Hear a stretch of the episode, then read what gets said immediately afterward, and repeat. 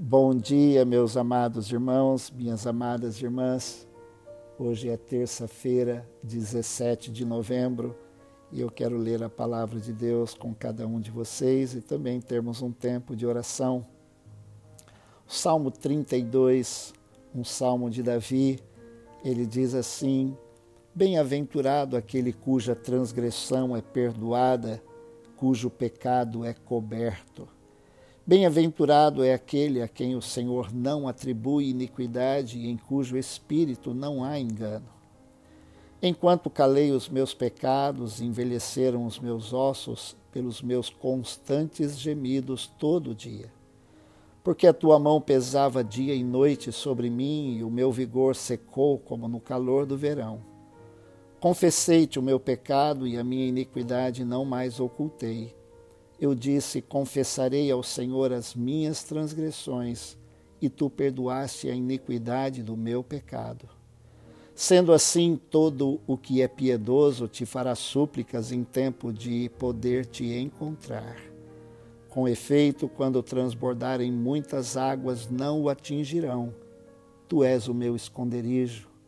Tu me preservas da tribulação e me cercas de alegres cantos de livramento.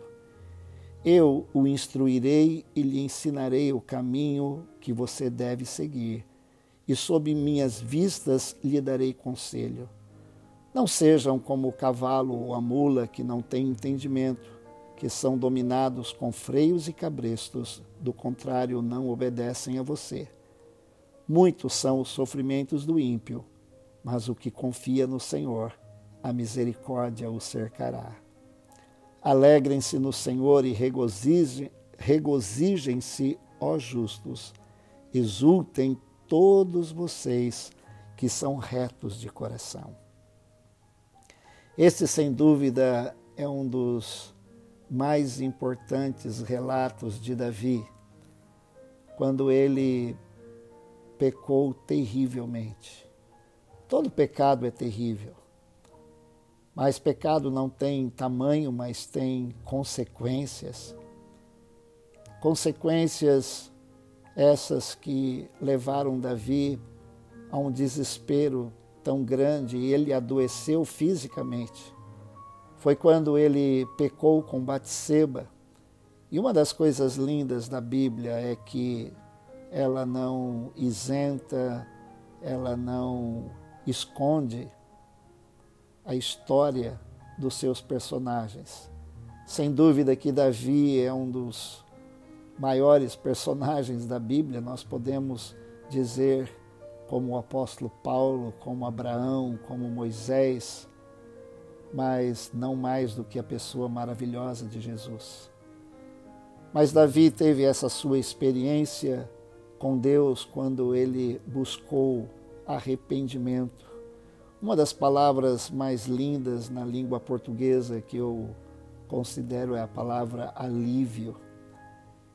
E realmente o que Davi precisava nesse momento era de alívio. Mas não era um alívio qualquer, era um alívio da sua consciência pesada, do seu coração entristecido por causa do pecado, porque ele sabia que ele tinha ofendido é, não apenas Batseba, o seu esposo, a sua família, a sua própria família, mas ele havia entristecido a Deus. Essa é a coisa terrível do pecado. O pecado ofende diretamente a Deus e nós sofremos as consequências. Mas algo maravilhoso que mais tarde o apóstolo Paulo vai dizer lá na sua carta aos Romanos, capítulo 5, versículo 1, ele diz: Justificados, pois, mediante a fé, temos paz com Deus por meio do nosso Senhor Jesus Cristo. E foi exatamente isso que é, o salmista Davi experimenta no Salmo 32. Ele diz: Enquanto eu calei os meus pecados, envelheceram os meus ossos, porque a tua mão pesava dia e noite sobre mim. Mas no versículo 5 ele diz: Confessei-te o meu pecado e a minha iniquidade não mais ocultei. Eu disse: Confessarei ao Senhor as minhas transgressões e tu perdoaste a iniquidade do meu pecado. Aí Davi pôde experimentar o alívio dos perdoados. Aqueles que confessam as suas transgressões e deixam a palavra de Deus diz alcançará misericórdia. Por isso o salmista no versículo 6 ele diz: sendo assim, todo que é piedoso te fará súplicas em tempo de poder te encontrar. Ele então experimentou essa paz, essa alegria de ter o seu pecado perdoado e experimentou esse alívio maravilhoso que mais tarde a palavra de Deus nos diz nos evangelhos que foi Jesus quem levou sobre si os nossos pecados na cruz do Calvário. E se nós confessarmos os nossos pecados, como diz João, ele é fiel e justo para nos perdoar os pecados e nos purificar de toda injustiça. E dessa forma nós vamos experimentar a alegria que o salmista experimentou. Ele diz no final: Alegrem-se no Senhor e regozijem-se, ó justos, exultem todos vocês que são retos de coração. Esta é a misericórdia que nós temos em Deus na pessoa de Jesus. Por isso que Paulo diz: justificados, pois, mediante a fé, temos paz para com Deus. Vamos orar. Senhor Deus, nesta manhã é bom poder estar com cada um dos meus irmãos e irmãs na tua presença. Senhor, que bom que nós podemos, Senhor, reconhecer quando nós pecamos, reconhecer os nossos pecados diante do Senhor, confessar os nossos pecados. Ó Deus, não mais sofrer por causa da culpa, por causa da amargura que o pecado traz as consequências para a nossa alma, para a nossa mente, ó Deus, para o nosso emocional. E nós podemos experimentar alívio, ó Deus, sermos justificados pela fé. Ó Deus, mediante a nossa confiança na pessoa maravilhosa de Jesus.